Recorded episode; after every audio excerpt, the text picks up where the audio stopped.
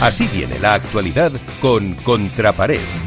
Pero hoy no está contra pared, tiene otras eh, atribuciones, otras eh, misiones que espero que dentro de poco lo podamos contar y celebrar eh, todos aquí. la ausencia solo por esta semana de Iván Hernández de Contraparedes de Valladolid. Así que, Alberto, cuéntanos qué ha pasado, qué es lo más reciente que ha pasado en el mundo del padre. Pues bueno, Miguel, un fin de semana con, mucha competición, ¿no? Y vamos a empezar un poco por, bueno, quizá la menor relevancia, la mayor, y es que este fin de semana se ha dado el Campeonato de España por equipos de veteranos de primera categoría, en el que saldrían campeones Raya de Somo en categoría femenina y tenis, y tenis Chamartín, perdón, en categoría masculina. Eh, por otro lado, circuitos internacionales. Eh, se ha celebrado el FIB Race de Dublín, que saldrían campeones en modalidad masculina Fernando Zambrano y Diego Rubio mientras que en categoría femenina eh, saldrían vencedoras Eugenia Guimet y Martina Fasio.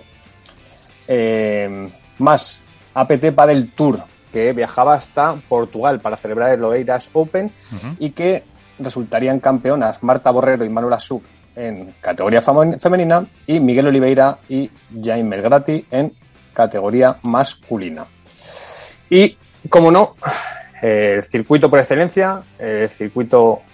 World Padel Tour, que iba a disputar el Cerdeña Open, el torneo sin ninguna duda de más relevancia de este fin de semana, y que iba a vivir, bueno, pues dos caminos muy dispares en categoría femenina y masculina. Modalidad femenina, parejas 1 y 2, que iban a llegar a la gran final para vivir a esa super final que coronaría a Triay y Salazar, que vencerían por 6-7, 6-3 y 6-1, un partido en el que conseguirían dar la vuelta a un set inicial de Ari Sánchez y de Paula José María y que, bueno, pues las, las permite sumar su cuarto título esta temporada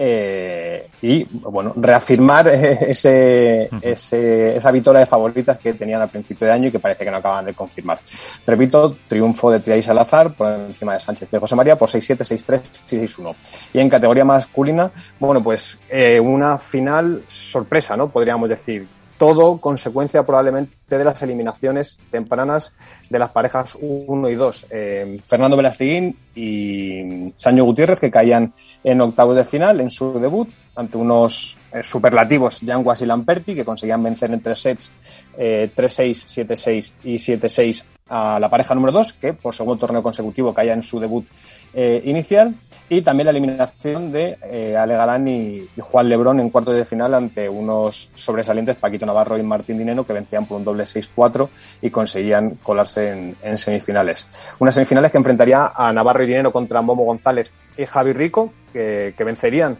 por unos ajustados doble 7-5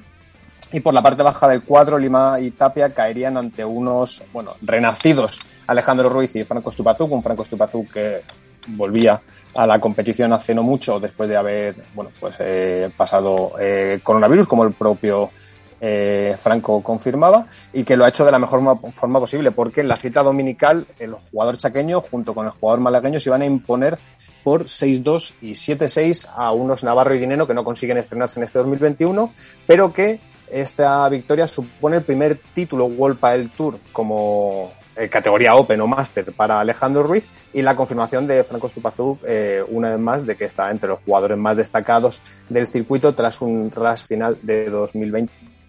que le, que le encumbró y esto es toda la competición que, hemos tenido, que no es poca este fin de semana. Pues no es poco, ahí está la actualidad y luego ya comentamos un poco en plan tertulia pues eh, todos estos resultados y lo que haya podido pasar también dentro de la competición.